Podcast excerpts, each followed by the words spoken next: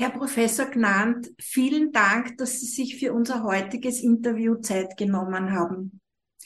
Herr Professor Gnant, Sie sind seit vielen Jahren der Präsident der ABCSG, der österreichischen Brust- und Darmkrebsstudiengruppe. Sie wurden 2021 als ein unter den weltweit meist zitierten Forschern geehrt. Ich möchte Ihnen zu dieser Ehrung wirklich ganz von Herzen gratulieren. Wir können stolz sein, in Österreich Forscher wie Sie zu haben. Vielen Dank. Herr Herzlichen Professor, Dank. Ja, gerne. Herr Professor Gnant, Sie sind bei sämtlichen großen Kongressen, bei denen neben vielen anderen Studienergebnissen auch die neuesten Studien zum Thema Brustkrebs vorgestellt werden, vertreten. Was sind die letzten Erkenntnisse bei Brustkrebs? Sind neue Therapien in Aussicht? Zunächst einmal danke, dass ich da dabei sein darf.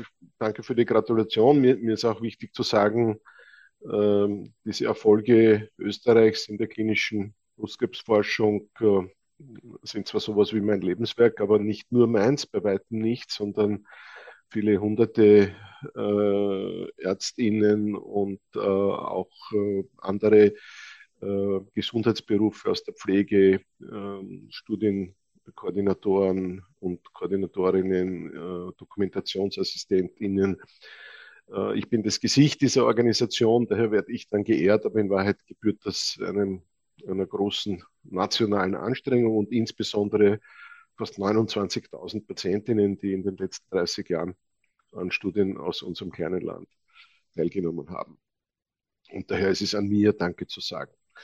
Ähm, zur Frage, ja, äh, es gibt zahlreiche neue Erkenntnisse. Brustkrebs ist äh, wiederum eines der dynamischsten Innovationsgebiete in der Onkologie. Und das ist natürlich großartig, weil wir hier für viele Patientinnengruppen und äh, Behandlungssituationen immer wieder neue, äh, tolle therapeutische, aber auch diagnostische äh, Methoden zur Verfügung haben, die insgesamt dazu geführt haben, dass diese Erkrankung doch viel von ihrem Schrecken verloren hat. Und es ist mir auch ganz wichtig, an Betroffene die Botschaft zu geben, ähm, es ist ganz anders als früher. Für die allermeisten steht langfristiges Gesundbleiben, weil wir das Wort Heilung nur mit großer Demut äh, verwenden, tatsächlich auf dem Programm. Und vieles von dem, was man sich im ersten Moment auch alles ausdenkt auf Basis der Prägungen, die wir von früher alle mit uns tragen, ist einfach nicht mehr wahr, glücklicherweise. Was sind tatsächlich die modernsten Erkenntnisse, die gehen eigentlich in die Richtung, dass wir, und da sieht man schon auch, wie wichtig naturwissenschaftliche Forschung ist, auf Basis neuester Forschungsergebnisse immer besser in der Lage sind, äh, ich sage es jetzt mal martialisch, den Feind zu erkennen und auch auf Basis von äh, biologischen Eigenschaften, von molekularen Eigenschaften äh, weitere Subtypen der Erkrankung zu identifizieren. Und je besser wir das maßschneidern können, umso individualisierter können natürlich auch die therapeutischen Ansätze sein. Und das trifft genauso für Patientinnen in einem fortgeschrittenen Erkrankungsstadium zu, wie auch für die ja, erfreulicherweise überwiegende Mehrheit der Patientinnen mit frühem oder wie wir sagen auch heilbarem Brustkrebs. Mhm. Mhm. Vielen Dank. Wie ist der aktuelle Status bei der brusterhaltenden Therapie? Ja, was die Brustchirurgie betrifft, ist eigentlich ganz einfach gesagt. Äh, die brusterhaltende Therapie ist der Standard und soll in jeder einzelnen Behandlungssituation angestrebt werden. Es gibt einige wenige Situationen, wo das nicht geht, aber wir haben insbesondere auch durch die interdisziplinäre gemeinsame Behandlung, zum Beispiel eben medikamentöse Therapie vor einer Operation, heute auch die Möglichkeit, äh, in Behandlungssituationen, wo das vom Ausgangsbefund her vielleicht nicht oder nicht leicht möglich ist oder nicht mit einem guten, äh, auch ästhetischen Ergebnis, das natürlich auch wichtig ist, den Tumor zu verkleinern und dann eine äh, elegantere und auch schonendere Operation durchzuführen. Das ist der Standard. Mhm. Äh, wir kämpfen eher ein bisschen damit äh, in letzter Zeit und das ist für jemanden wie mich, der eigentlich sein Leben lang für Brusterhaltung gekämpft hat. Ähm, ich bin alt genug, dass ich noch Zeiten erlebt habe, wo das gar nicht der Standard war. Ähm, wir kämpfen eher damit, dass wir zu viele unnötige Mastektomien äh, beobachten, mhm. aus verschiedenen Gründen. Einer der Gründe ist nach wie vor der, dass äh, manche Betroffene ähm, nicht die richtigen Informationen bekommen, dass sie verstehbarerweise glauben, ich bringe ein größeres Opfer, dann wird meine Chance, gesund zu bleiben, größer. Das würde ich verstehen. Diesen Deal würden wohl viele machen. Ähm, es ist aber nicht der Fall. Mhm. Ähm, wir wissen seit vielen Jahren, äh, dass das ein sinnloses Opfer ist. Und oftmals stehen Angst und, äh, ich sag mal, unvollständige Information ähm, hier auch im Weg einer richtigen Entscheidung. Aus diesem Grund ist es gerade in der Situation besonders wichtig, Ruhe zu bewahren, nichts zu übereilen. Da kommt es nie auf ein, zwei Tage an, allenfalls eine zweite mhm. Meinung einzuholen ähm, und, und, und sich nicht dem Reflex hinzugeben, geschwind, geschwind alles weg, dann, dann werde ich gesund. Es funktioniert leider nicht und es führt zu vermeidbaren, äh, vermeidbaren Verstümmelungen, die wir halt eigentlich mhm. nach Möglichkeit nicht mehr machen wollen. Mhm, vielen Dank. Sie haben damit eigentlich meine nächste Frage schon beantwortet, aber mir ist äh, bei Ihren Worten etwas eingefallen. Ich möchte gerne auch hier in dieser, in dieser Session darauf aufmerksam machen, wie wichtig es ist, in zertifizierte Brustgesundheitszentren zu gehen. Also wirklich dorthin. Und ich denke mir, gerade bei einer brusterhaltenden Therapie ist es besonders wichtig, zu den Spezialisten zu gehen, damit nicht äh, vielleicht ein Teil übersehen wird oder nicht weit genug äh, der Tumor entfernt wurde und aus vielen anderen Gründen. Also bitte in ein zertifiziertes Brustgesundheitszentrum gehen. Das ist mir ein persönliches Anliegen. Äh, das kann ich nur unterstreichen. Ähm, wir sind ja in Österreich sehr weit, mittlerweile über 80 Prozent aller Betroffenen werden in solchen Zentren behandelt. Die gibt es auch wirklich äh, landesweit. Und äh, ich denke, dass das eine ganz wichtige Botschaft ist. Mhm. Zum Beispiel, wenn wir über die neoadjuvante Therapie sprechen, machen wir das heute nicht mehr nur deshalb, um einen Tumor zu verkleinern und die mhm. Operation einfacher zu gestalten, sondern bei bestimmten molekularen Subtypen der Erkrankung ab einer Größe von, sag ich mal, schon ein Zentimeter fast automatisch. Ähm, mhm. und zwar, da könnte man sowieso von vornherein brusterhaltend operieren. Aber die klinische Forschung hat gezeigt, dass wenn man dann die für diese Subtypen notwendige medikamentöse Therapie vor der Operation macht. Ähm, und da besteht oft eine gute Chance, dass der Tumor vollständig äh, verschwindet oder die Zellen abgetötet werden.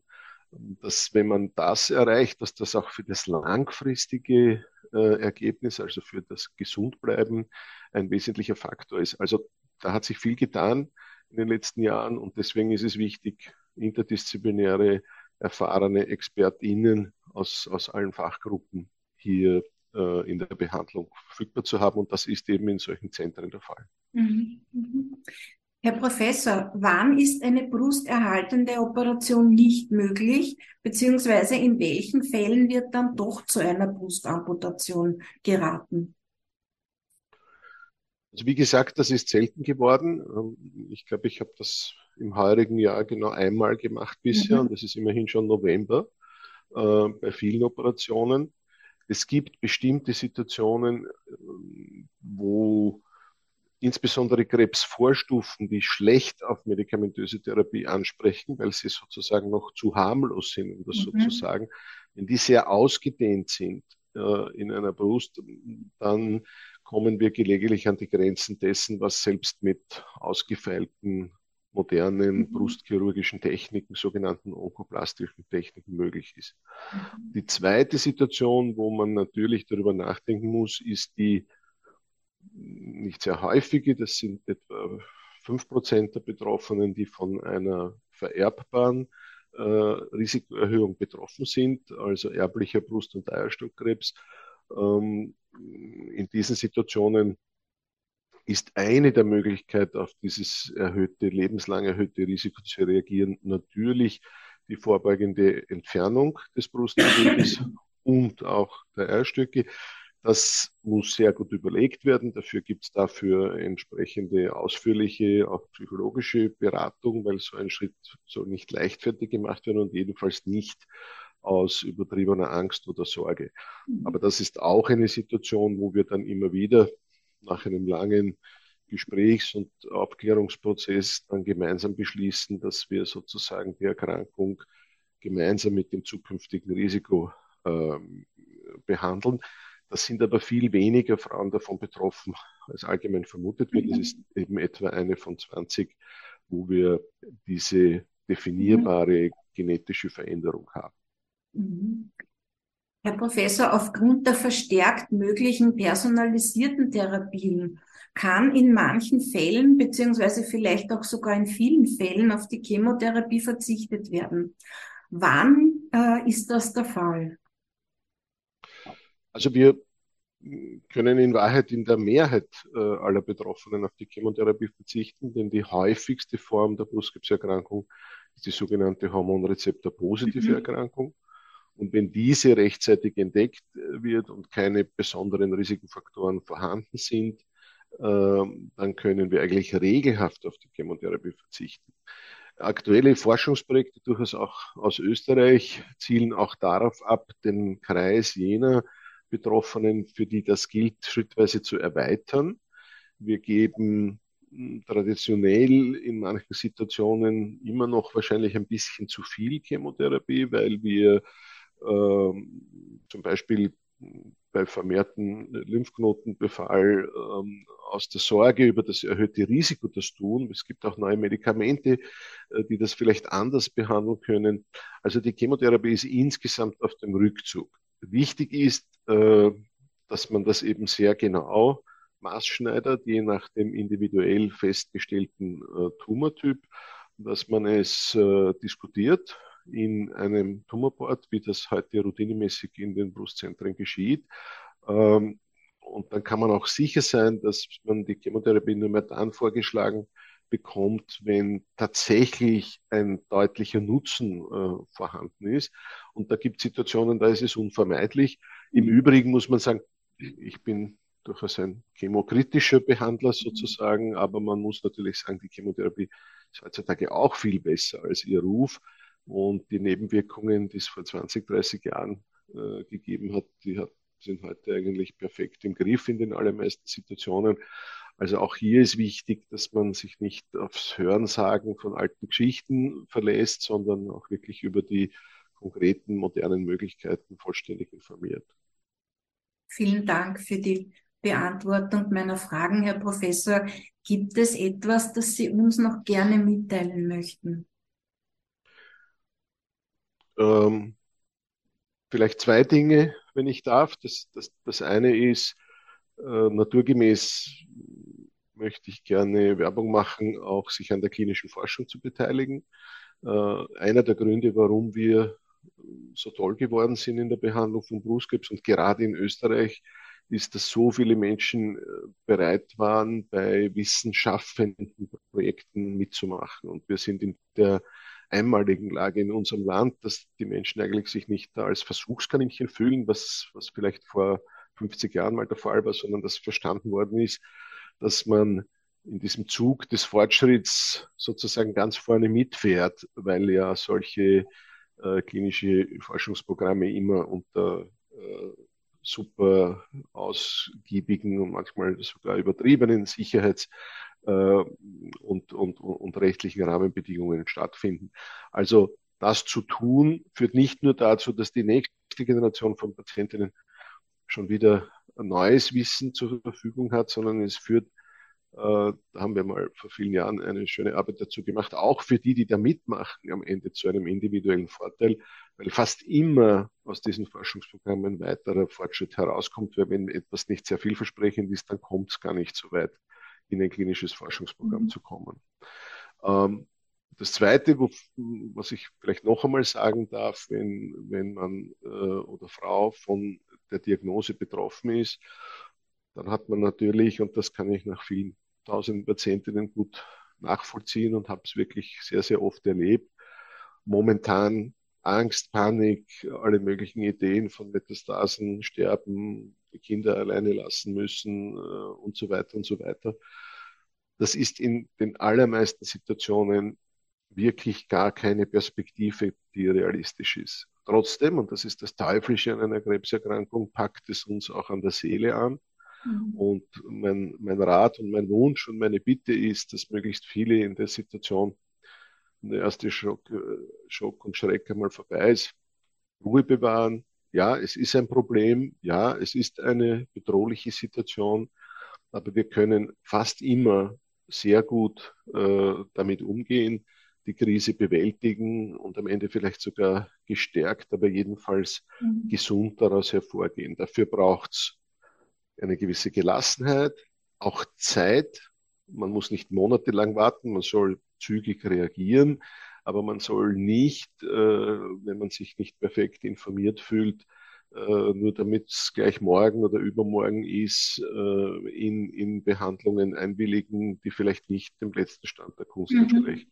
Mhm. Ich habe vor kurzem im deutschen Fernsehen mal gesagt, wenn, wenn Sie mit dem Auto in die Werkstatt fahren und dann sagt er, da muss man was richten um 5000 Euro, dann kann leicht sein, wenn Ihnen das nicht so nachvollziehbar ist, dass Sie in eine zweite Werkstatt fahren und fragen, ob das wirklich notwendig ist. Mhm. Und was wir mit unserem Blechkübel machen, sollten wir uns selbst mindestens wert sein. Und jeder seriöse Arzt oder Ärztin wird weder beleidigt sein äh, noch böse, wenn sie sagen, ich möchte mich auch noch woanders erkundigen. Das ist keine Frage von mhm. Misstrauen, das ist eine Frage der Klugheit. Ich bedanke mich ganz herzlich, Herr Professor, für dieses Interview, für dieses informative äh, und, und wirklich hilfreiche Interview und wünsche Ihnen weitere tolle Forschungsergebnisse im Sinne aller Patientinnen und Patienten. Vielen herzlichen Dank. Ich bedanke mich. Äh, alles Gute. Dankeschön. Auf Wiedersehen.